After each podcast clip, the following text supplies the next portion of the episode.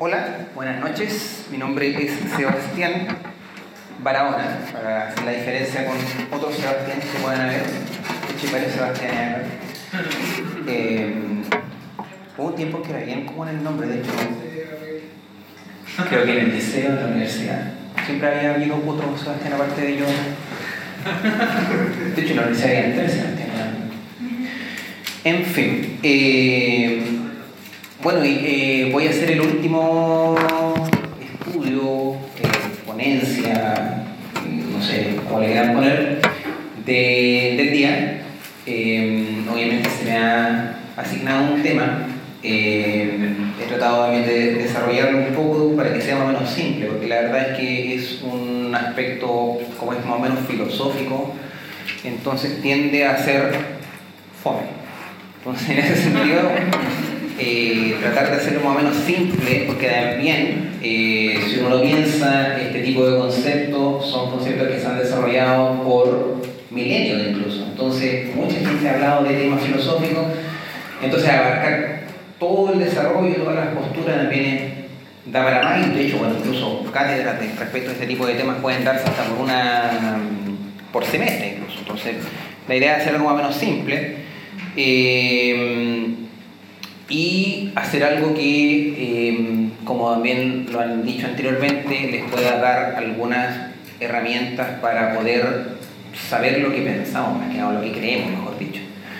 Eh, la idea obviamente nunca es andar peleando, discutiendo, debatiendo, nunca, ha sido, nunca hemos sido llamados a eso como cristianos, sino que más bien eh, saber y tener más o menos claridad de lo que uno cree, lo que uno sabe y, y poder vivir en el mundo de acuerdo a lo que a lo que uno conoce y sabe. Esto como que se hace suma, ¿no? ¿no?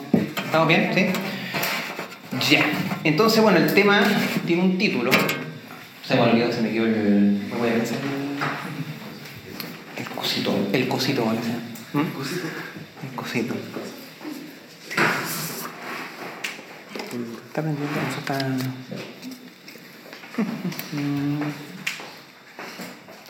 Ahí está. Mm, no sé si se ve muy bien, pero eh, en los programas también aparece el título, que es La libertad, la mirada bíblica y la influencia del cristianismo en la concepción de libertad en el mundo moderno. La verdad es que el título nos da todo aquello de lo que se va a tratar este, esta, esta cápita. ¿Qué es la libertad? La idea de entender qué se entiende por libertad eh, y sobre todo lo que en el mundo se entiende por libertad. Paréntesis. Vamos a hablar de el mundo cuando nos vamos a referir a todos aquellos eh, corrientes de pensamiento o todas aquellas perspectivas o como visiones de la vida que no son las cristianas. Por eso, de hecho, hasta la misma Biblia habla del mundo para hacer la diferencia con lo que, lo que es la perspectiva del pensamiento cristiano bíblico. Entonces, más que nada eso, primero entender lo que es la libertad desde el punto de vista del mundo, eh, entender obviamente la mirada bíblica al concepto de libertad cristiano y entre medio tratar de poder vislumbrar alguna que otra influencia o aporte del cristianismo en el concepto de libertad secular, que es el otro término que se usa para referirse a el mundo. Aunque el término secular más bien significa eh, temporal, entiendo. En contraposición a lo eterno, como Dios es eterno. Entonces, como decía en un comienzo, cuando se habla de libertad, se pueden pensar en varias definiciones. Ello es así porque, como se trata de un elemento más bien filosófico, social incluso, pueden haber distintas líneas, distintas corrientes de pensamiento que pueden tener perspectivas distintas respecto de un mismo concepto, en este caso de la libertad. No es una ciencia en el sentido de que yo puedo entender la libertad a través del método científico, por ejemplo. No es algo tampoco que yo pueda evidenciar a través de una ley natural o una ley objetiva. Entonces, por eso de repente pueden haber ciertas discrepancias eh, de percepción o de concepción. Pero a pesar de la aparente complejidad que uno podría entender del, elemento de que pueden haber muchas posturas distintas y cuál es la correcta, la verdad es que igual hay ciertas líneas directrices, ciertos aspectos que eh, de una u otra forma son transversales a todos los conceptos que nosotros entendemos por libertad. O sea, de hecho, libertad es un término que está en la Real Academia Española, en la Real Academia Española, perdón, en un diccionario, lo pueden buscar, lo pueden leer y más o menos todos entendemos cuando hablamos en un contexto común y corriente cuando hablamos de libre, yo soy libre, o esto es libre, o ese acto fue libre, más o menos, entendemos a qué nos referimos, así que por ahí no podemos, no podemos perdernos mucho. De hecho, un concepto eh, tradicional lo entiende como un concepto básico, la facultad del ser humano que le permite decidir o llevar a cabo o, o, una determinada acción según inteligencia o voluntad. Ese concepto básico que de repente uno puede entender así como de mm, diccionario, nos pone al menos cuatro aspectos que son muy relevantes en lo que nosotros entendemos como libertad desde un punto de vista eh, léxico, así como de diccionario. Ya no estamos hablando todavía de lo que la Biblia entiende por libertad, que de hecho vamos a darnos cuenta de que el concepto de lo que la Biblia habla de, libertad es muy distinto a lo que nosotros normalmente hablamos como en el día a día con libertad. Es como que hasta se está refiriendo a dos conceptos distintos muchas veces. Aunque también tiene cierta relación, lo vamos a ver también. Primero entendemos que es una facultad, una capacidad, una em, característica eh, o más bien como un poder, como una potestad, es decir, algo que se puede ejercer. Y dicen que es la facultad del ser humano, es decir, es propio del ser humano la idea de la libertad. Eso es interesante. ¿Por qué? Nosotros hablamos, de repente, si alguna vez tienen alguna clase en la universidad o en el colegio de ética o de moral, les podrían explicar alguna vez, les podrían hacer la pregunta de por qué el ser humano es el único eh, ser en todo el planeta al que yo le puedo atribuir moral. Es decir, porque el ser humano es el único ser en todo el planeta que todos los actos que él realiza yo los puedo, calificar como que son buenos o malos. A diferencia, por ejemplo, de un animal. Yo tengo un gato, un animal, y ese gato una vez, por ejemplo, cazó un ratón y no se lo comió. De hecho, estuvo jugando un montón de rato con el ratón, bueno, jugando en sus términos, porque en verdad si uno lo ve desde un punto de vista más objetivo, era una masacre como le estaba pegando, como le estaba pegando al pobre ratón. Y después que el pobre ratón obviamente falleció, ni siquiera se lo comió, lo dejó ahí tirado. Uno, si que un humano hace eso, una cacería por diversión, por ejemplo, es malo normalmente, se considera inmoral o antiético. ¿Por qué a un gato no le puedo decir que fue inmoral? O sea, podría decirlo si lo humanizo, pero ¿por qué no? Justamente hay una diferencia entre el ser humano y un animal, y es que el ser humano tiene libertad pudo haber decidido no hacerlo y esa decisión de hacerlo lleva al humano a hacer una deliberación interna, por eso habla de inteligencia o según inteligencia, o voluntad, que dice relación con la autodeterminación.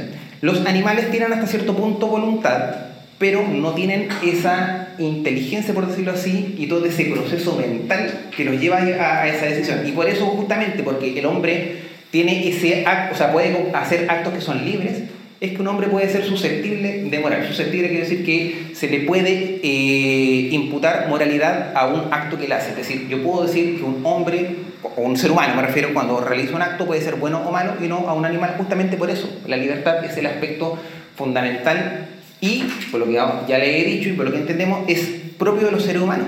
No es de otro tipo de, eh, de especies de vivas. ¿sí?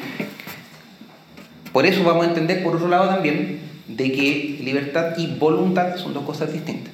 Si bien hay una relación, eh, porque los animales también tienen voluntad, pero no tienen eh, libertad. Eh, ahora, un concepto interesante que nos puede hacer entender qué se entiende por libertad el día de hoy en sociedad, en política, en moral, etc., es un concepto que está dado por una ley. Eh, voy a usar algunos aspectos, algunos, voy a citar algunas leyes o una ley más que nada. Eh, no tiene nada que ver con mi formación académica, soy abogado por si acaso. Eh, no tiene mucha relevancia tampoco, pero no es por eso, no es por eso que voy a usar leyes, sino que hay es un concepto súper relevante porque en sociedad es justamente el concepto que vamos a ver ahora, o la descripción que vamos a ver ahora, la que, la que se usa mucho hasta el día de hoy, que es eh, la Declaración de los Derechos del Hombre y el Ciudadano. Esto surge en 1700, a finales de 1700, en la época de la Revolución Francesa. Existía en Francia un rey en ese tiempo, había rey todavía, y eh, de una u otra forma empezaron a surgir ciertas corrientes de pensamiento, ciertas formas de pensar que daban a entender de que por qué un monarca tenía que tener únicamente concentrado el poder.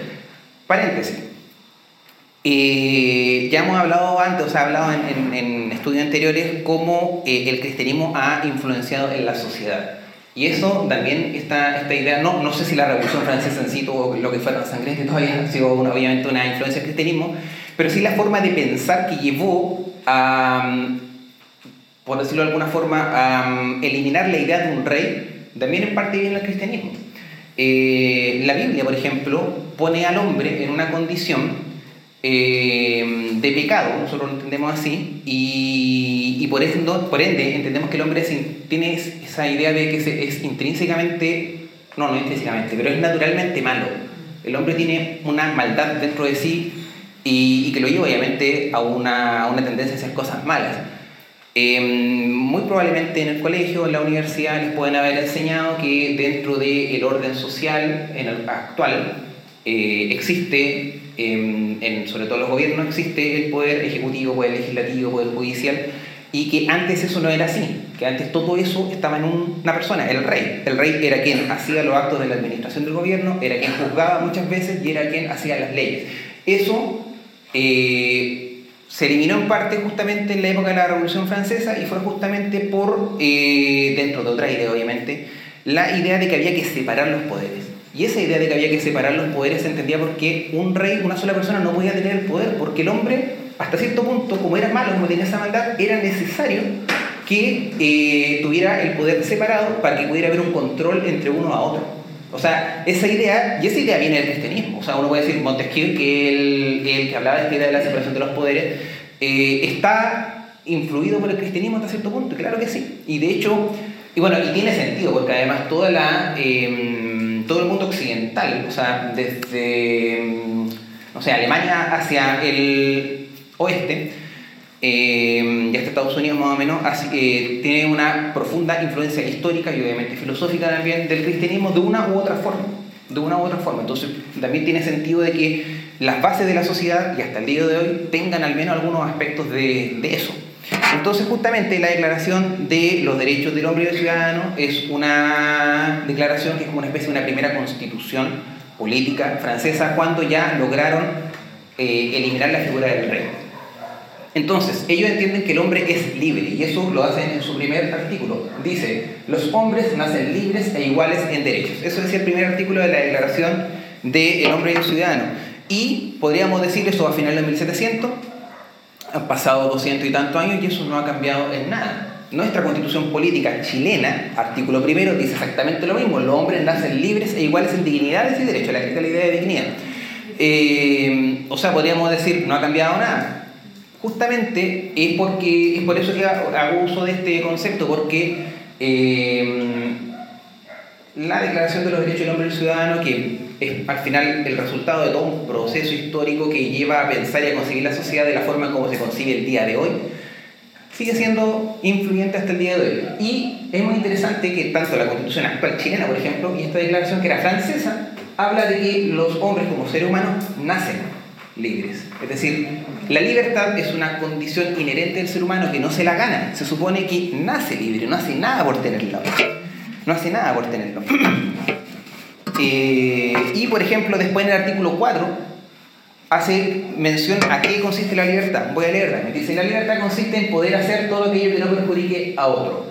Por eso el ejercicio de los derechos naturales de cada hombre no tiene otros límites que los que garantizan a los demás miembros de la sociedad el gozo de estos mismos derechos Tales límites solo pueden ser determinados por la ley. Este concepto nos permite entender varias cosas. Uno, claro, todo hombre nace libre, como decía yo. Em, por tanto, la libertad es un presupuesto básico del ser humano. Cuando nosotros hablamos del ser humano tenemos que entender que es libre, porque al menos actualmente se ha concebido de esa forma.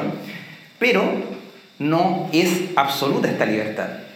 El mismo artículo 4 dice que es poder hacer todo aquello que no perjudique a otro. Es decir, siempre la libertad se ejerce en respeto a otro. Otro es otra persona.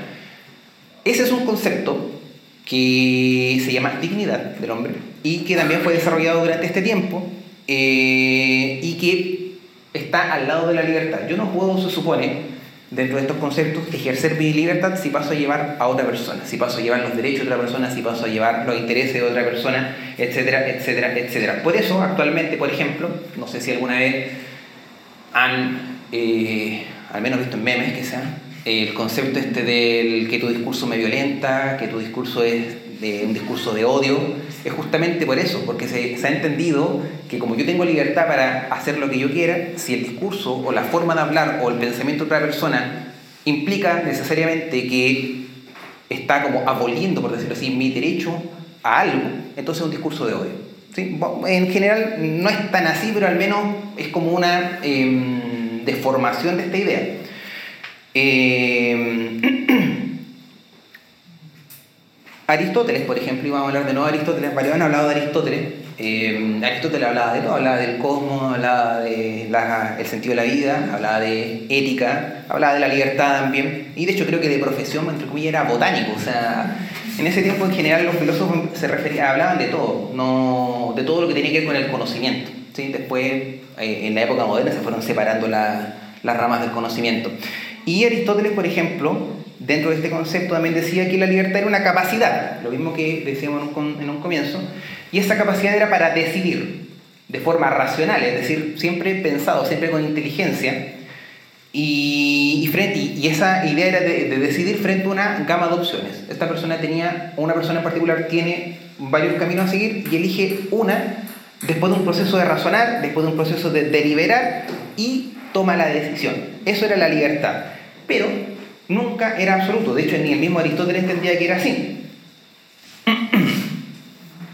Y es por eso que Aristóteles, por ejemplo, decía que eh, dentro de la, de la ética de una persona o de la moral de una persona, siempre tiene que haber libertad.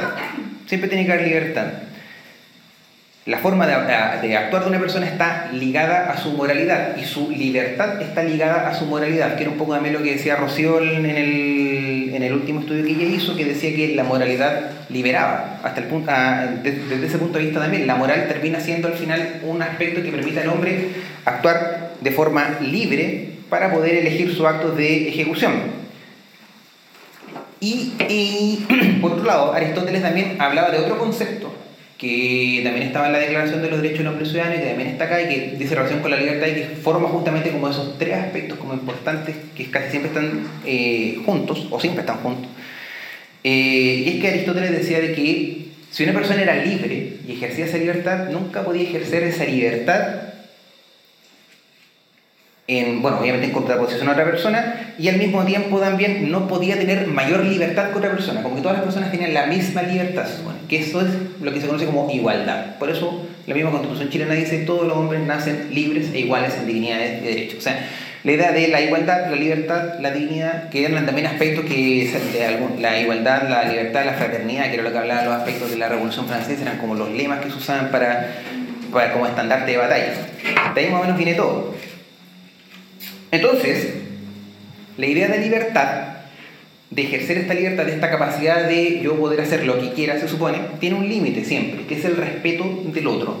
Y ese respeto del otro es un concepto que se llama dignidad. Y aquí es donde nosotros podemos entender eh, alguna influencia o el aporte real del cristianismo a lo que actualmente se entiende por libertad. Y eso es así, porque la misma Biblia, y de hecho la misma la Biblia es la primera, que le da valor al hombre. Y le da valor al hombre por una cuestión muy particular, que bueno, ya también lo dijo la, eh, Rocina hace un momento atrás, y es porque Dios crea al hombre, a la mujer, al ser humano, lo crea a su imagen y semejanza. Y por tanto, el ser humano tiene cierto aspecto, hasta cierto punto, parecido a Dios. Y por eso es distinto además del resto de la, de la creación. Eh, y en ese aspecto, en ese aspecto de, de ser hecho a imagen y semejanza, es que el hombre tiene que ser respetado, es que merece respeto. Por eso que, por ejemplo, eh, hasta el día de hoy, un atentado contra la vida resulta tan aberrante, hasta el día de hoy, porque justamente es atentar contra esa imagen de Dios que está en otro ser humano. Sin embargo, y como también quizá alguna vez se lo hayan enseñado en el colegio o en la universidad, eh, justo en esta época en que surgen todos estos principios, todas estas declaraciones de principio, es una época que se destaca por el término que suena un poco eh, complicado, pero no es complicado para que es antropocentrismo, es decir, que está todo centrado en el ser humano. De hecho, desde la época de la Edad Moderna, el Renacimiento, justamente el antropocentrismo es uno de los elementos que es más eh, central dentro de la forma de pensar, de cómo concebir la vida, etcétera, etcétera, etcétera. Y por tanto, eso no está ajeno a todo este tipo de principios. Y eso quizá eh, es el, el cisma, la separación, la diferencia que se hace con los conceptos cristianos. Y es justamente eh, esa idea de centrarse en el hombre, porque obviamente la Biblia, Dios mismo no se centra en el hombre, se centra en él mismo. Eh, y en ese sentido, entonces, en vez de nosotros decir el hombre es libre porque tiene esa capacidad de respeto que tenemos que, que tenemos que merecerle porque fue creada imagen y semejanza de Dios, se ha dicho el hombre es libre y merece dignidad además porque el hombre es el centro de todo. O sea, la premisa es como la misma, la observación quizá es la misma, pero la conclusión es totalmente distinta. Y de hecho, hay un autor que también se habló antes que es Kant, Manuel Kant, un eh, filósofo alemán, que hablando de la dignidad dice, el hombre merece respeto en cuanto hombre, es decir, uno tiene que, eh, el hombre es digno por el solo hecho de ser hombre, precisamente porque nunca debe ser contemplado únicamente como medio, sino que también como un fin. Es decir, el fin de todas las cosas es el hombre, para Kant. Eh, habían otro eh, autor, incluso en Grecia antiguo, que decían que la medida de todas las cosas era el hombre. Lo mismo, o sea, todo, cuando todo pasa por el hombre uno tiende a pensar este tipo de cosas. Puede llegar a conclusiones parecidas, porque obviamente también están los principios cristianos de una u otra forma eh, por debajo, pero las explicaciones que se dan tienden a ser más bien centradas en el hombre. Kant no se equivoca en todo caso en cierto sentido. O sea, el hombre sí merece respeto. Sí hay algo dentro del hombre que, eh, que lo hace digno, pero eh, esa dignidad no está en sí mismo. Viene de otra persona, viene de afuera, viene de interior en este caso. Eh, y este último pensamiento que era el de Kant, esta idea de la Declaración de los Derechos del Hombre Ciudadano, es lo que hasta el día de hoy podemos ver en la sociedad. Cuando uno habla de sociedad y habla de las libertades de las personas, lo ponen muy arriba justamente por la idea de que el hombre es digno por ser ser humano. De hecho, muchas veces quizás pueden haber visto ustedes las noticias, y las noticias son muy buenas eso, que, no sé, pues pillaron a una persona con no sé cuántos kilos de cocaína, uh, narcotráfico, y lo dejaron libre, dicen. Esa es la típica que dice, lo pasaron a una audiencia y lo dejaron libre, dicen.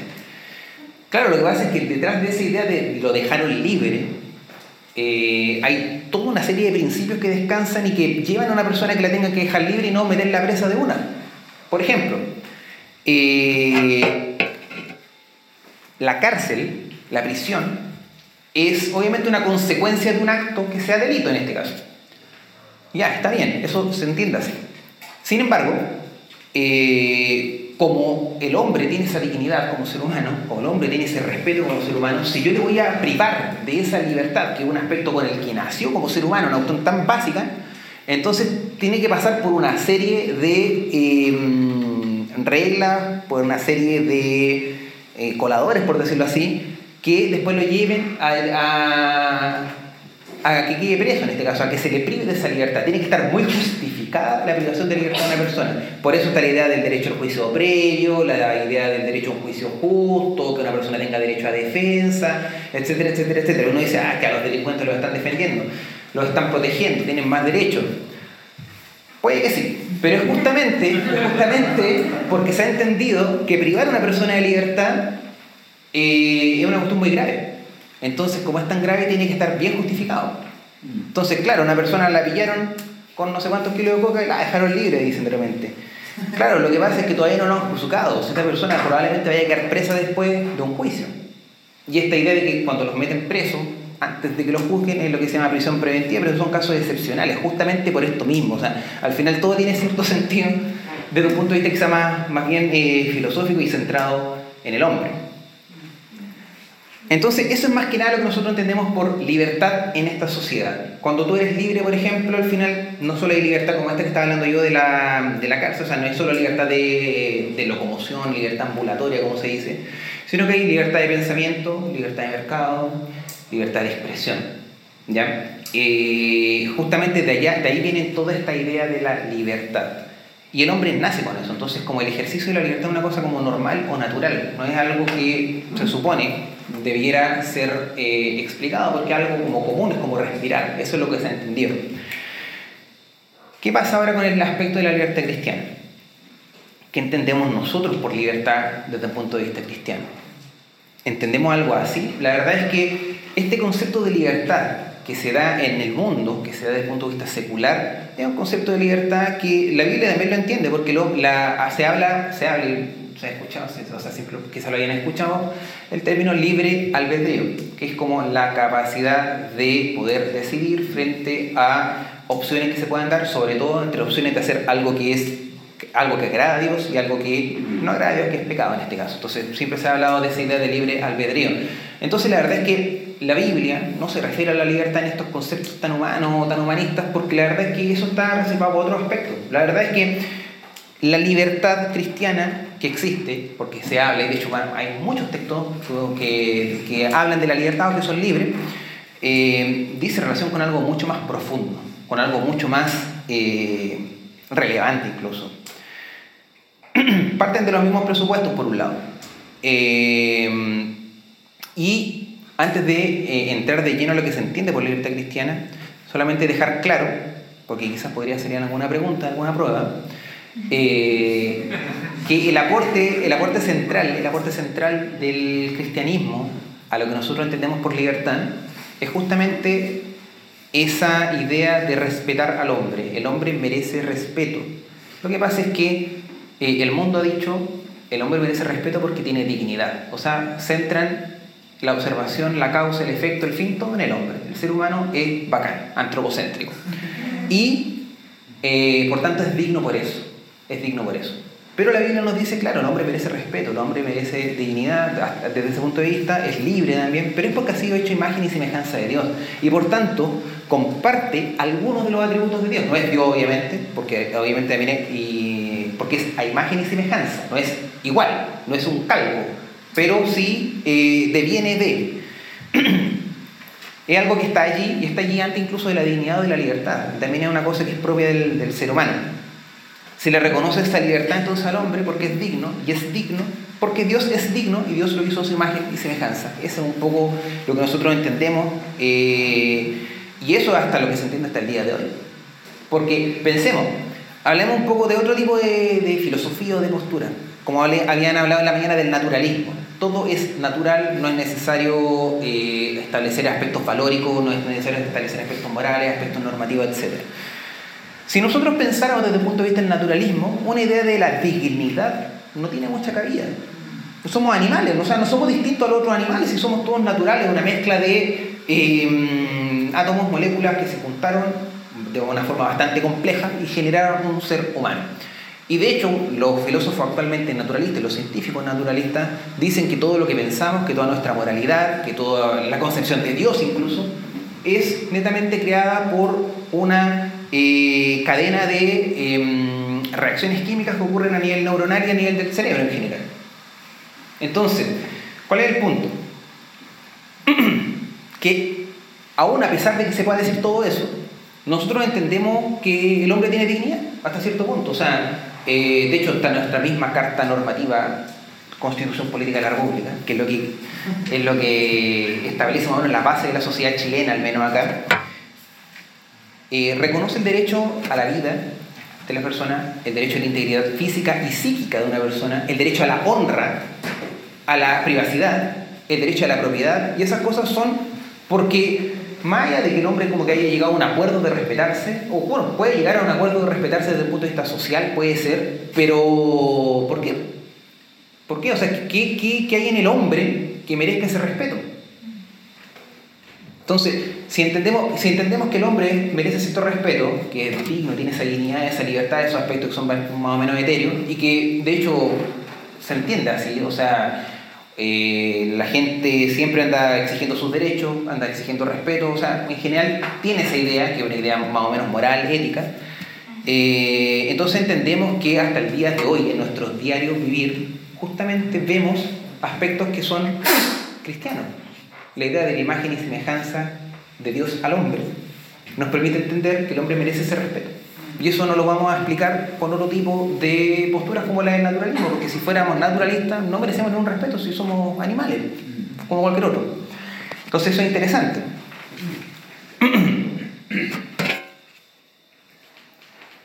Ahí tenemos el texto bíblico que hace referencia un poco a la, a, esa, a la noción de que somos hechos imagen y semejanza de Dios. Y dijo Dios, hagamos al hombre nuestra imagen, conforme a nuestra semejanza, está en Génesis 1.26, después Génesis 1.27 dice, creó pues Dios al hombre imagen suya, a imagen de Dios lo creó, varón y hembra los creó. Es decir, Esto se escribió 1400 años antes de Cristo. Aristóteles que hablaba de la dignidad, 300 antes de Cristo más o menos, 200 antes de Cristo. Mil años de diferencia más o menos. Y ya se estaba, ya, ya la Biblia establecía eh, una valoración del ser humano.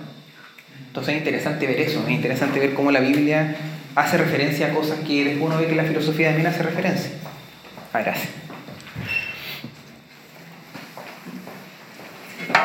No es exactamente el concepto de dignidad dentro del ser humano lo que justifica la libertad del hombre y que se lo reconozca como tal, sino que el hecho de que fue hecho a imagen y semejanza de Dios y por ello debe ser respetado.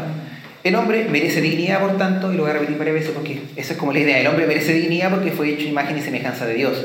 El mundo ve el efecto, o sea que el hombre merece dignidad, que el hombre merece respeto, solamente logra observar eso, no logra observar la causa. La causa la ponen en el hombre. Y de esto se derivan muchas cosas, como lo que le decía yo, de que el hombre, al hombre solamente se, le puede establecer moralidad por su acto, eh, la idea del derecho a la vida, porque algo tan relevante, incluso está en culturas eh, muy rústicas, que el derecho a la vida es un acto muy, muy, muy central. Eh, pero son, bueno, son aspectos que dan como para otro tipo de estudios completamente por separado. Pero de lo que nos atañe hoy, entendemos que ahí radica la influencia quizá, o una de los aportes del cristianismo en el concepto moderno de libertad, que Dios creó al hombre su imagen y semejanza y por ello, lamentablemente desde el punto de vista antropocéntrico humanista, se ha entendido que el hombre tiene dignidad y respeto en sí mismo por su libertad y derechos, pero nosotros entendemos que es porque está la imagen de Dios dentro del hombre. Ahora, entrando al concepto propiamente tal ya de libertad cristiana, vamos a entender primero que el concepto de libertad cristiana no influye mucho en el concepto este de libertad porque de como lo estamos hablando ahora, porque este libre albedrío se entiende de una forma distinta a la libertad cristiana. Son como dos conceptos distintos dentro de la Biblia. Nosotros cuando entendemos que somos libres como cristianos, eh, entendemos que es una libertad algo mucho más relevante, mucho más espiritual incluso, y está antes incluso del libre albedrío. Eh, de hecho, a pesar de ser libre, porque el hombre es libre, eso lo dicen en todos lados actualmente, pero a pesar de ser libre, ¿es verdaderamente libre el hombre? De manera paradójica, la libertad del cristiano, la idea de libertad cristiana, parte de la negación de que el hombre es libre. O sea, para que nosotros entendamos que somos libres como cristianos, tenemos que entender primero que no lo somos antes, que había un aspecto previo en el que no éramos libres. Hay un autor eh, año 1500 más o menos, eh, él explicó un poco esto, voy a poner el texto, pero la idea es que no lo escriban porque está bien enredado, porque bueno, en el 1500 igual filósofos sobre todo hablan como enredados, de hecho los filósofos hablan como enredados, hasta algunos inventan palabras. Y no es cierto, es deconstrucción eso. Derrida fue el que puso esa palabra, antes no existía. La libertad humana sería la respuesta ante la angustia provocada por la condición pecaminosa de la humanidad y su carácter inexorable. Yo ahí ya me perdí. Pero bueno, dice, más que en un atributo de la voluntad, consiste en una liberación del drama existencial que se provoca por la contradicción íncita en el seno de la criatura, ahí ya totalmente verde, que se sabe irremediablemente manchada de pecado y al mismo tiempo llamada a la salvación eterna. Dicho de forma más simple, dicho de forma más simple, este autor parte de la idea de que el hombre, desde un punto de vista natural o así, como de la base, no es libre. Y de hecho, bueno, tenemos pasajes en la Biblia en que se habla de que el hombre era esclavo, que es lo contrario a ser, eh, lo contrario a ser libre.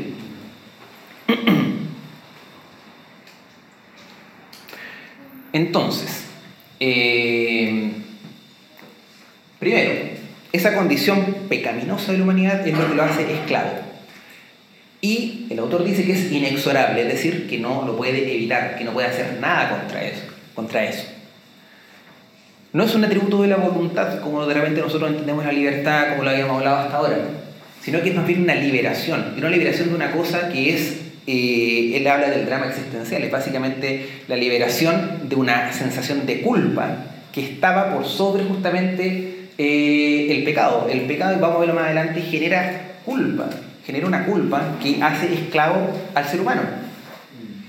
Pero al mismo tiempo el ser humano cuando lee la palabra de Dios puede ver que ha sido llamado a la salvación. Entonces, ¿cómo puede ser que el ser humano haya sido llamado a la salvación y al mismo tiempo tiene pecado? ¿Cómo puede ser eso posible? Esa, libera, esa, esa culpa eh, y esa salvación es lo que libera al hombre de la de lo que libera al hombre de ese drama existencial, por eso habla de drama existencial es como la culpa que tiene uno mismo. Y para eso tenemos que entender entonces en qué consiste la salvación.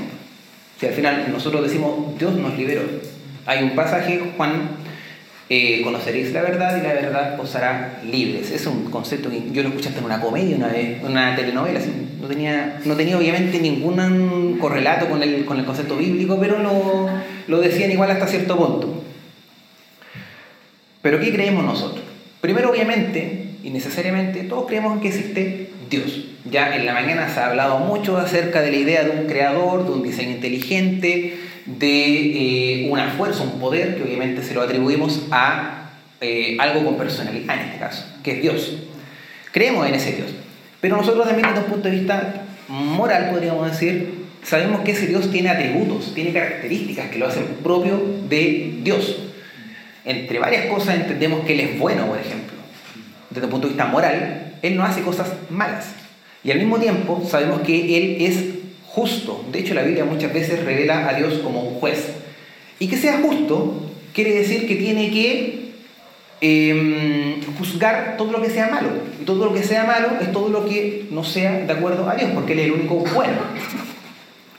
Si nosotros estamos en un juicio eh, humano, penal, por ejemplo, donde una persona mató a alguien y dice eh, el homicida, están todas las pruebas contra él, porque ahora no se puede autoincriminar también, o sea, tiene que tener, hay que haber, tiene pruebas contra él. Pero pensemos que él también dice, sí, yo reconozco, fui culpable, pero también todas las pruebas apuntan hacia él.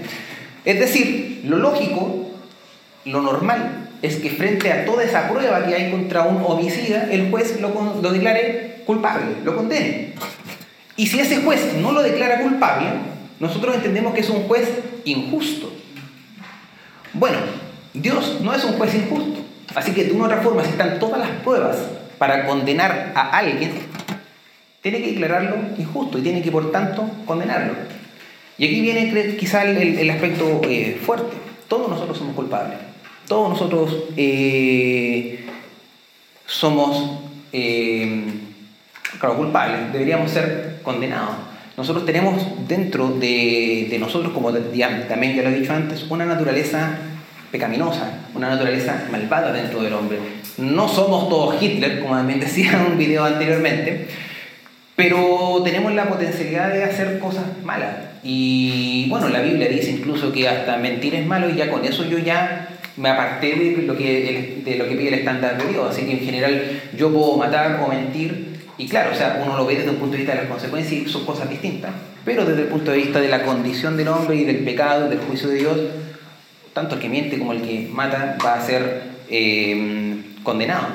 Y, de hecho, no solo, de hecho, la misma Biblia también lo dice, no solo matar, como pegarle un balazo a alguien en la cabeza, va a implicar matar. Si yo traté de tonto a alguien, ya estoy cometiendo casi un acto de homicidio, porque al final estoy atentando contra la imagen de Dios de esa otra persona. Cada, cada, acto que sea pasar a llevar la imagen de Dios de otra persona, de una forma, bueno, un homicidio desde un punto de vista eh, penal o delictual, pero tiene la misma lógica.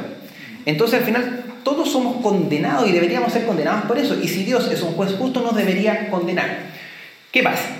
Dios también es amor. Eso también lo sabemos. Dios también es misericordioso. Son otros atributos de, de Él. Por tanto, Él, en su amor, provee un camino de salvación para que no tengamos que ser condenados.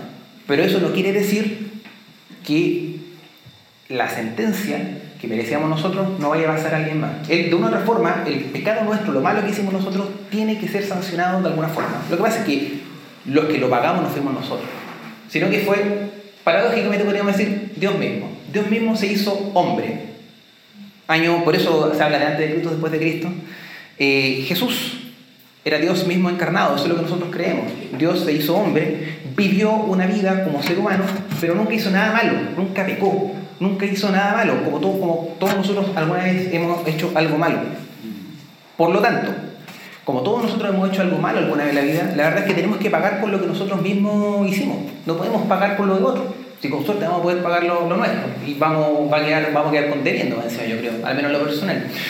Eh, pero Jesús no, porque Jesús vivió sin pecado, así que Él podía eh, sufrir ese castigo por todos nosotros y, ese castigo va a ser válido.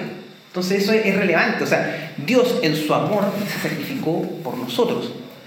Desde el punto de vista físico, eh, material, esa es la idea, desde el punto de vista material, Jesús fue sometido a un juicio injusto con testigos falsos, fue condenado injustamente, fue torturado de una forma física atroz, fue eh, crucificado en una cruz que era el castigo en esa época reservado para los criminales más odiados o más em, despreciables, para los crímenes más despreciables.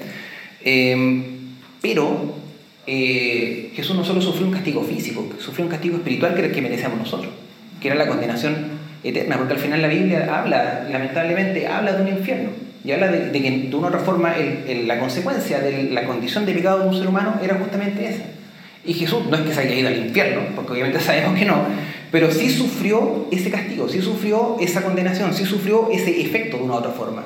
Una sola vez, y después obviamente muere físicamente o materialmente hablando, como ser humano, biológicamente hablando, y después resucita, resucita y esa resurrección eh, nosotros entendemos de que implica de que Dios mismo, aunque Él era Dios, pero Dios mismo como entendiéndolo como un ser finito, en contraposición a Jesús, que era Dios, pero como ser humano, eh, el hecho de que Jesús resucitara nos hace entender de que Dios aceptó ese pago por nuestros pecados. Y por tanto nosotros podemos ser salvados, nos podemos evitar ese castigo eterno.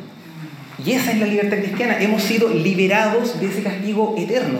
Yo sé que soy pecador, yo sé que he hecho cosas malas, yo sé que me merecía irme al infierno, pero Jesús pagó ese precio por mí.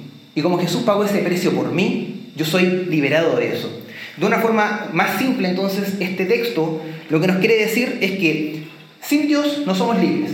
Somos esclavos de la culpa del pecado, somos esclavos del pecado mismo. Somos esclavos de nuestras propias pasiones, somos esclavos de nosotros mismos, pero no somos libres.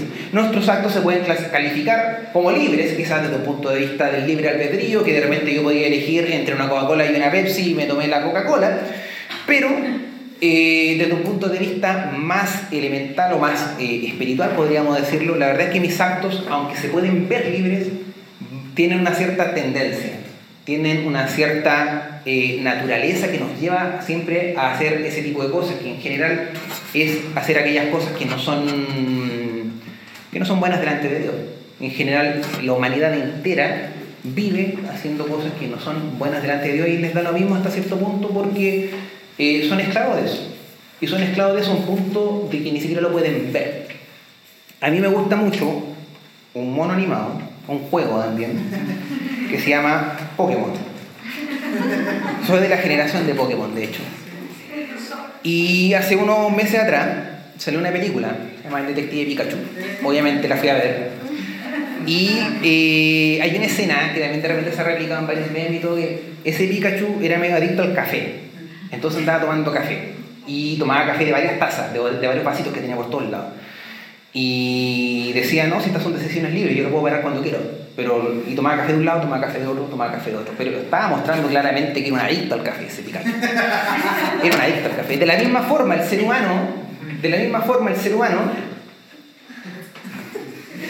puede tomar actos que son decisiones libres, pueden ser libres, como ese Pikachu que puede elegir entre una taza u otra, pero de una u otra forma igual iba, eh, son actos como de un adicto, podríamos decir. Y, y si no es liberado de esa esclavitud, es muy difícil, no, es imposible, mejor dicho, es imposible que pueda hacer actos verdaderamente libres desde este punto de vista, desde el punto de vista de, ser liberado de la idea de pecado que está por sobre el ser humano y que, lo, y que además, más encima, eh, trae consecuencias para toda su vida, para toda su forma de vivir y para toda la forma incluso de concebir la vida. ¿Cómo puede ser entonces que una persona pueda ser liberada de esa esclavitud del pecado? Si yo en una sala pongo un buitre o un jote más común acá y una paloma, y decir una gallina, pero una paloma es más común acá también. Y les ponemos adelante dos platos, un plato con carroña, porque los jotes comen carroña, y un plato con grano, porque las palomas comen grano. Irremediablemente, si las suelto los dos al mismo tiempo y tienen hambre, la paloma va a ir directo al plato con grano, el buitre va a ir directo al plato con carroña. ¿Son actos libres? Son actos voluntarios, porque obviamente si el jote no tiene hambre no va a comer, pero si tiene hambre se va a dirigir a comer, pero nunca el jote se va a ir al plato con grano, porque está en su naturaleza ir a ese plato con carroña. Naturalmente fue hecho así. Y el ser humano, si bien no fue naturalmente hecho así, sí en su naturaleza actual tiene esa condición de siempre hacer cosas que hasta cierto punto van en contra de él. Y es, y es esclavo de eso. No puede liberarse de eso. Entonces el hombre no es libre. No puede hacer aquello que es libre, no puede tomar una decisión libre desde ese punto de vista y no lo puede ver, o sea, para él no hay ningún problema, ¿no? Si yo lo puedo hacer cuando quiera, y es por eso que vamos a ver en, la, en el mundo, eh, en la vida secular, por decirlo así, vamos a ver siempre que hay gente que eh, justifica su forma de actuar diciendo, bueno, pero si no afecta a nadie, pero si yo soy libre de hacerlo, pero, y, no le ven ningún sentido a dejar de hacerlo.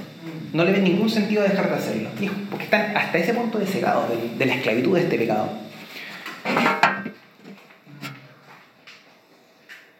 El ser humano, por tanto, sin Dios, está en un estado de esclavitud del pecado y no puede salir de eso ni siquiera aunque quisiera. Entonces, ¿qué es lo que tiene que pasar? Dios mismo tiene que cambiar la naturaleza del ser humano. ¿Y cómo lo cambia? A través de este sacrificio que le hizo por el hombre. Y eh, obviamente eh, haciendo un llamado para que todas aquellas personas que quieran venir a Él puedan, obviamente, eh, venir a Él, porque Cristo murió por ellos y por, por lo tanto les da la capacidad para poder venir a Él, porque de otra forma no pueden venir a Él, no son libres para venir, no tienen la libertad para elegirlo a Él, pero como Cristo murió por ese pecado, sí podemos elegir ir a Él. Eso es lo relevante, esa es la libertad, esa es la libertad cristiana, esa es la libertad de la gracia, por bien podemos decirlo así. Nosotros entendemos de que eh, Dios es un Dios de gracia. Eh, desde el punto de vista legal, a veces se habla de la concesión graciosa, y no tiene que ver gracioso con divertido, sino que tiene que ver con gracia, de, que me, de dar algo que no te merecías. Porque no yo me merecía, en verdad, irme al infierno, me merecía la condenación. Pero Dios no, me dio eso, Dios me dio la salvación y me dio una liberación para poder ir hacia Él, para poder ver las cosas como son. Justifica al pecador en su pecado, exonera a las criaturas de la culpa y lo hace libre. Ahora, ¿cómo lleva eso a la libertad? Somos libres de la culpa del pecado, eso nos libera del pecado y de hecho, vamos también, pues, pueden ver, em, hay un libro de la Biblia, se llama Gálatas, y hay un capítulo de Gálatas que habla de los frutos del Espíritu. Son aquellas consecuencias que vienen de eh, tener el carácter de Dios en uno mismo, que es justamente lo que viene cuando uno ha sido perdonado de los pecados, que es lo que Dios hace con nosotros, porque obviamente los pagó otra persona que era el mismo hecho hombre. Y em, dentro de esos frutos del Espíritu, de esas consecuencias, hay una que se habla de dominio propio. Dominio propio es quizás la esencia em, material de un acto libre una persona que ejerce dominio propio está ejerciendo un acto totalmente libre. Ha podido ver que su conducta puede llevar a algo que desagrada a Dios y lo ha dejado de hacer solo porque desagrada a Dios. Eso es dominio propio y eso solamente lo puede hacer un cristiano. Ahora no lo van a hacer siempre tampoco, porque tenemos también una naturaleza que sigue en nosotros, que también nos sigue, nos lleva a esa tendencia de querer hacer aquello que no, que desagrada a Dios, que desagrada a Dios, pero es una pelea constante, una lucha constante. La Biblia también lo relata así.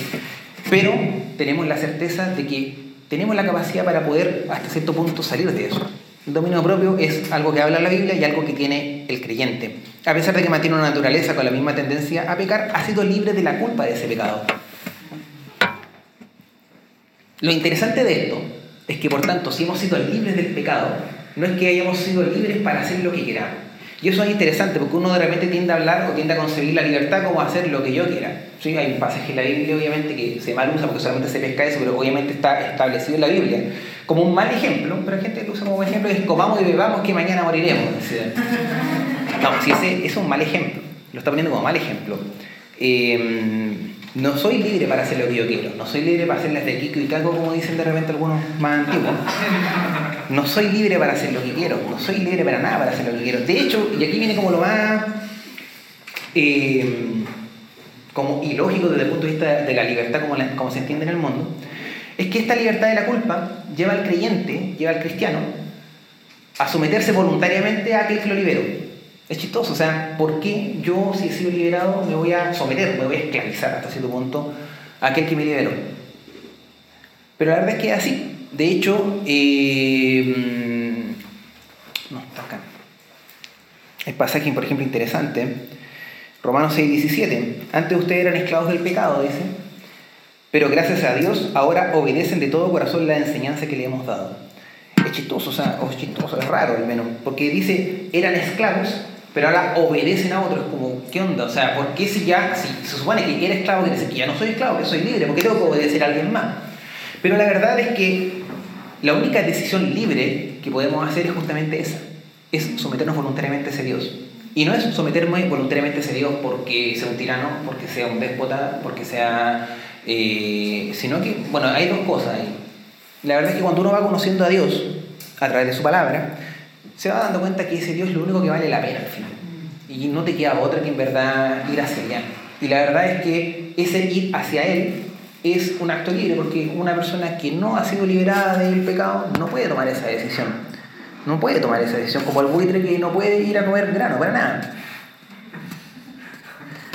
Y, aquí, y otro aspecto, que el segundo que iba a decir, es que Dios nos ha liberado del pecado para poder vivir de una forma que no es pecado y que es justamente la forma que a Él le agrada. No por imposición, sino que por amor. Y ese es otro aspecto. El amor es un elemento fundamental dentro del ejercicio de la libertad cristiana. El amor se vuelve en un, un concepto central.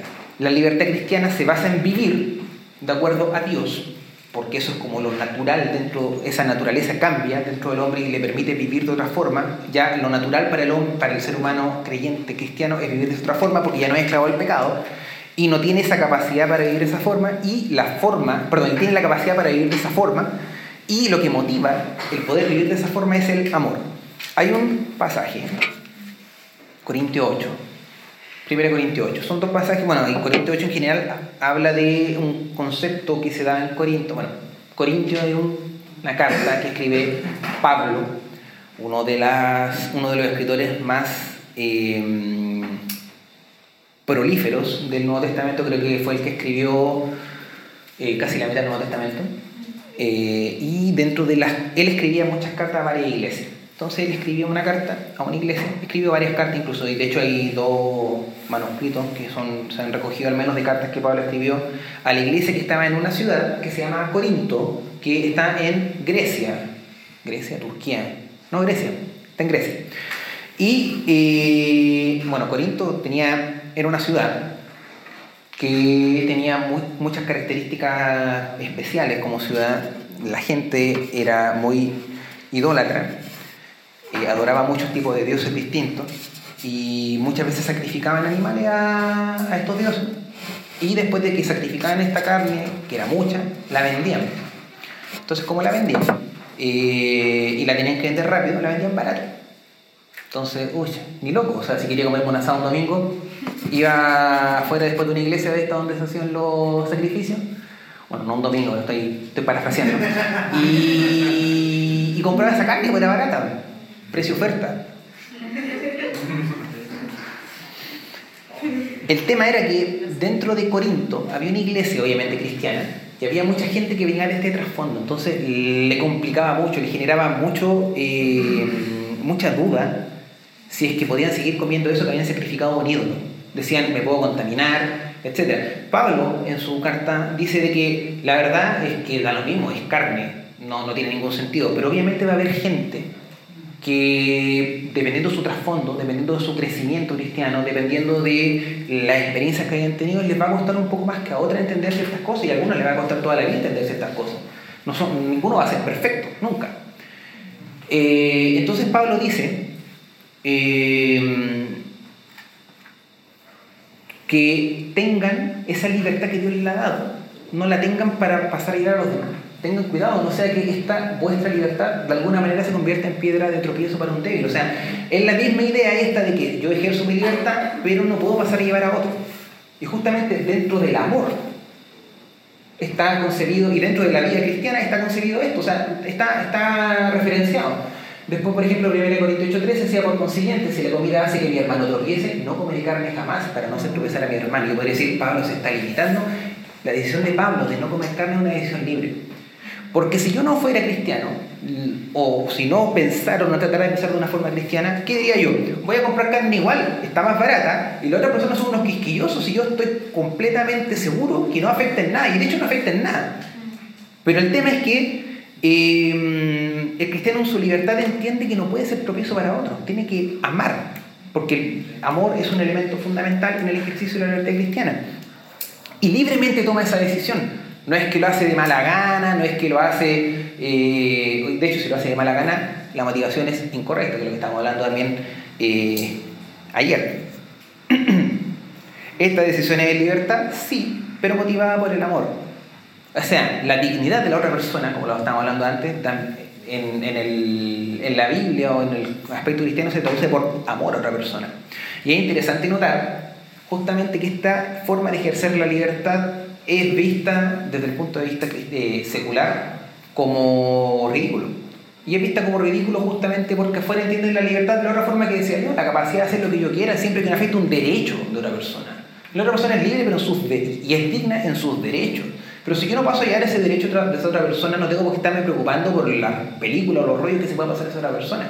Pero desde el punto de vista cristiano, la verdad es que eh, no es así. No es así para nada. Y por eso podemos ver cómo la libertad cristiana no es igual que la libertad secular. De hecho, en la época de Corinto, en la época de los romanos, que Pablo le escribe a los romanos, habían esclavos. Y Pablo nunca los llamó a rebelarse. Nunca los llamó a rebelarse a los esclavos. De hecho, Em, Filemón, que es una carta que escribe Pablo, también se le escribe eh, a Onésimo, que era el amo de Filemón. O sea, Filemón era un creyente, pero era un siervo. Entonces es interesante, no, Pablo nunca estuvo peleando por eso porque entendía que la libertad real cristiana era algo más importante que eso. Era algo más importante que las circunstancias políticas sociales. Ahora, eso no quiere decir que el desarrollo de la sociedad hasta el día de hoy, donde ya entendemos que la esclavitud está casi completamente abolida, de hecho, de hecho, bueno, la constitución política chilena dice que cualquier esclavo que pise territorio chileno es automáticamente libre por el solo hecho de hacerlo. O sea, hasta ese punto ya no existe la esclavitud. Eh, no quiero decir que todo este desarrollo que nos ha llevado actualmente a la sociedad ahora sea malo, pecador, etc. No, porque hay una influencia del cristianismo. Y justamente esa idea de respeto del hombre lleva a esa idea de libertad, que, que somos hechos imagen y semejanza de Dios.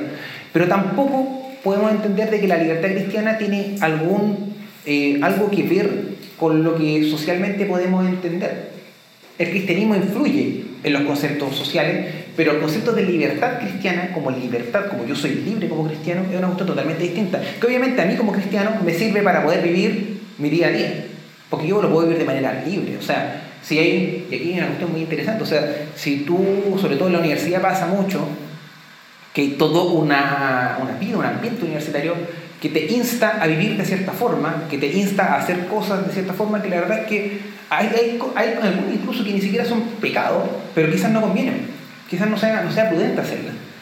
Y uno podría decir, no, podría abstenerse de algunas cosas y el resto lo va a tratar de tonto, de que no es libre, de que es esclavo, que le lavan el cerebro, etc. Pero la verdad es que ese, ese ejercicio, esa, esa decisión mía de querer abstener de, algo dentro de, la vida secular universitaria, que sea mucho, es una decisión libre. Es una decisión libre que yo no podría tomar si no hubiera sido nacido de nuevo, que es el término que nosotros usamos para decir que hemos sido, eh, que nuestra naturaleza ha cambiado y que hemos, eh, que hemos sido cristianos. Por lo tanto, el concepto de libertad no es igual al concepto cristiano de libertad. Con el desarrollo de las sociedades, con el desarrollo de esta sociedad, es posible que veamos, y de hecho hemos visto, eh, algunas actitudes en contra del ejercicio de la libertad, sobre todo de la libertad de expresión. Eh, se ha tenido mucho que los cristianos y que las iglesias cristianas eh, no vayan a poder expresar sus ideas de una forma libre como hasta el día de hoy ha sido. La verdad es que eh, personalmente, desde el punto de vista personal, y como estudié Derecho también, creo que es, es bien difícil o mm, va a tener que darse una truculencia así muy rara, que puede darse en todo caso, pero eh, va a ser una cuestión como muy rara que se anulen algunas libertades como la libertad de culto, la libertad de expresión. Puede que se limiten. Y de hecho hasta ahora se han limitado. O sea, igual en algún lado ya están estableciendo penas de cárcel o algún otro tipo de sanción para ciertas conductas.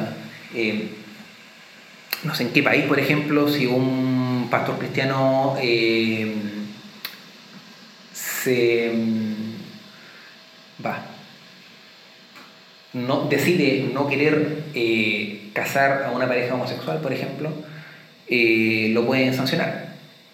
Y eso es como ley en otros países. Claro, puede ser ahí que uno pueda, uno coartar de ciertos derechos, etcétera pero no creo que sea tampoco tan absoluto, personalmente hablando. O sea, quizás tendría que haber un cambio social fuerte de nuevo, como una especie de revolución, como la Revolución Francesa, y que nos permite entender estos conceptos, los trastoque de alguna forma, los reconstruya, no deconstruya, como decían eh, de una forma que, que lleven a eso. Podría ser, pero personalmente me cuesta pensarlo. O sea, hay toda una teoría del Estado de Derecho, la libertad de las personas, el hombre al centro, la libertad. Entonces, como es como raro, podría ser, podría ser. Yo personalmente me, me, cuesta pensar que, que, podría pasar algo así, pero aún así sí pasa. Nosotros tenemos que entender, como cristianos, que la verdad es que son aspectos que afectan a este mundo y a este mundo nomás. O sea, puede que pase de todo afuera, que puede que se corten todas las libertades del mundo y aún así nuestra libertad cristiana no va a dejar de ser. Hemos sido liberados del pecado, o sea, hemos sido liberados de una sanción eterna, de una condena eterna. O sea, ¿Qué me debería importar lo demás? Uno podría decir. Eh, el amor por Dios, el amor por el prójimo son los aspectos relevantes en la vida del creyente, no, no otras cosas. Ahora, obviamente, puede que moleste, puede que incomode, pero tampoco es algo que, que no se haya visto antes. O sea, el mismo ejemplo que él se dio de Policarpo, eh, la persecución que siempre han padecido los cristianos, y actualmente, o sea, hay países eh, en Túnez, por ejemplo, en Corea del Norte, eh, hay una persecución atroz. Hay misioneros en Corea del Norte, cristianos, eh, y tienen que hacer poco menos que tienen que ser espías. Entonces, ya podemos ver, claro, hay algunas sociedades que justamente no son las occidentales en todo caso, en donde existe justamente esa limitación a los derechos, y, pero de una u otra forma al final nuestra libertad va, va por encima de eso. O sea, si al final puede pasar lo que sea acá en este mundo, pero lo que, lo que pasa en la eternidad no va a cambiar. No va a cambiar porque ya hemos sido liberados de eso. Y esa es la verdadera libertad. Y yo puedo vivir en libertad gracias a eso. A pesar de que físicamente pueda estar coartado de libertad, aunque eh, en mis derechos pueda estar coartado de mi libertad. ¿Cómo nos sirve para enfrentar la vida este conocimiento? bueno, tenemos una libertad secular reconocida, una libertad de expresión reconocida y por tanto nada, por ahora al menos, eh, nos impide que podamos ejercer nuestra libertad y que podamos expresar lo que nosotros pensamos. Siempre, obviamente, en amor, porque ese es el aspecto central en la vida del cliente. Y por tanto, nunca deberíamos hacerlo con el afán de discutir, con el afán de destruir, con el afán de eh, ganar el argumento. La verdad es que en amor en amor, porque, y eso es, bacán dentro de lo que uno entiende dentro de los, de los cristianos. Tenemos la libertad en Cristo para saber que no estamos llamados a convencer a nadie. La Biblia misma dice que el Espíritu Santo es quien convence de pecado, de justicia y de juicio, lo dice Jesús Juan. Por lo tanto, mientras podamos ejercer esa libertad de expresión, como al menos la podemos ejercer por ahora, podemos expresarlo, podemos expresarnos siempre sin necesidad de debatir o de intentar convencer al resto. Y eso es súper es súper liberador, es súper liberador porque yo ya sé que no tengo que estar esforzándome o contraesforzándome para convencer al otro. Si yo sé que es Dios quien convence, entonces soy libre de ese yugo. O sea, ahí entiendo cómo la libertad cristiana me libera de muchas cosas. Me libera también de esa, de, de, de esa presión de tener que estar convenciendo al otro, de tener que estar predicando en todo momento. Claro, o sea, nuestro llamado es a predicar, nuestro llamado es a enseñar la palabra, pero cuando lo hacemos sabiendo que no está en nosotros el convencer, se hace una, eh, es una carga que se quita enorme, una carga que se quita enorme. Lo hacemos por amor, lo hacemos por libertad, lo hacemos porque sabemos que es lo mejor, pero no, no es algo que, que sea un no es, no es como el trabajo. O sea, yo personalmente tengo que cumplir con una carga cada, semana y si dentro de si esa carga no la saco dentro de la semana es terrible, porque después va a llegar más carga y más carga y más carga. Eso es el trabajo, eso es otra cosa, pero cristianamente somos libres, hasta en ese punto somos libres. Y, y eso es lo otro también, eh, claro, o sea, dijimos en la mañana que eh, cuando se habla de religión, dentro del punto de vista académico, se habla como de los conceptos cristianos. Pero dentro del cristianismo, dentro de la iglesia, nosotros hacemos una diferencia también entre ser cristiano y la religión. Porque religión al final, de una u otra forma, es seguir un montón de reglas. Por ejemplo, los judíos son religiosos, tienen un montón de reglas, 600 y tantas, 613, eh, y las tienen que seguir las tienen que seguir al pie de la letra. Y, en eso de eso se trata su vida. Cuando nosotros entendemos que hemos sido libres del pecado, también tenemos esa liberación de tener que vivir para esas reglas, de tener que estar cumpliendo esas reglas, de tener que vivir para Cristo. Todo pasa de manera natural, todo pasa de manera normal, porque nuestra naturaleza ha cambiado. Dios ha cambiado nuestra naturaleza. Somos libres completamente, de una forma que uno nunca hubiera imaginado y, una, y de una forma que no podemos comprender hasta que hemos sido eh, transformados por Dios. Nos libera de la carga de tener que hacer cosas, nos anima a buscar la correcta motivación. Ya no me preocupo de estar tratando de seguir tal mandamiento, tal mandamiento, de estar pensando todo el día en que estoy así, sino que me preocupo de qué? De otras cosas más relevantes dentro del mundo cristiano, de conocer a Dios, de conocer su palabra, de crecer en amor, de aumentar mi confianza en Él y poder vivir de acuerdo a ese amor, conocimiento y confianza. Eso sería lo que más o menos quería compartirles. Eh, suena medio enredado, pero al menos espero que los puntos centrales que, decían en relación con esto puedan haber quedado más o menos claros. Solamente entender que, y por último, como para, como para explicar un poco que la libertad cristiana, o para resumir, consiste en que he sido libre de la culpa del pecado, he sido libre del pecado pero no para, no para hacer lo que yo quiera, sino que justamente para poder hacer, para poder vivir de otra forma, para poder vivir de la forma que agrada a Dios. Y eso nace naturalmente. Y cada vez que va pasando más tiempo va siendo cada vez más natural. ¿Por qué? Hay un propósito. Dios nos salva con un propósito. Romanos 8 creo que también dice que el propósito es que seamos hechos conforme a la imagen de Dios. Somos hechos imagen y semejanza de Dios, somos, tenemos algo de, de, Dios, pero no es completo. Y durante toda nuestra vida Dios va trabajando la personalidad de una persona y lo va haciendo cada vez más parecido a Él. Obviamente nunca vamos a ser Dios, porque Dios es Dios, es otra cosa, está en, fuera de toda la esfera tiempo, espacio temporal. No vamos a ser Dios para nada, pero sí vamos a ir apuntando a eso, sí vamos a ir siendo eh, mejorados en eso hasta cierto punto.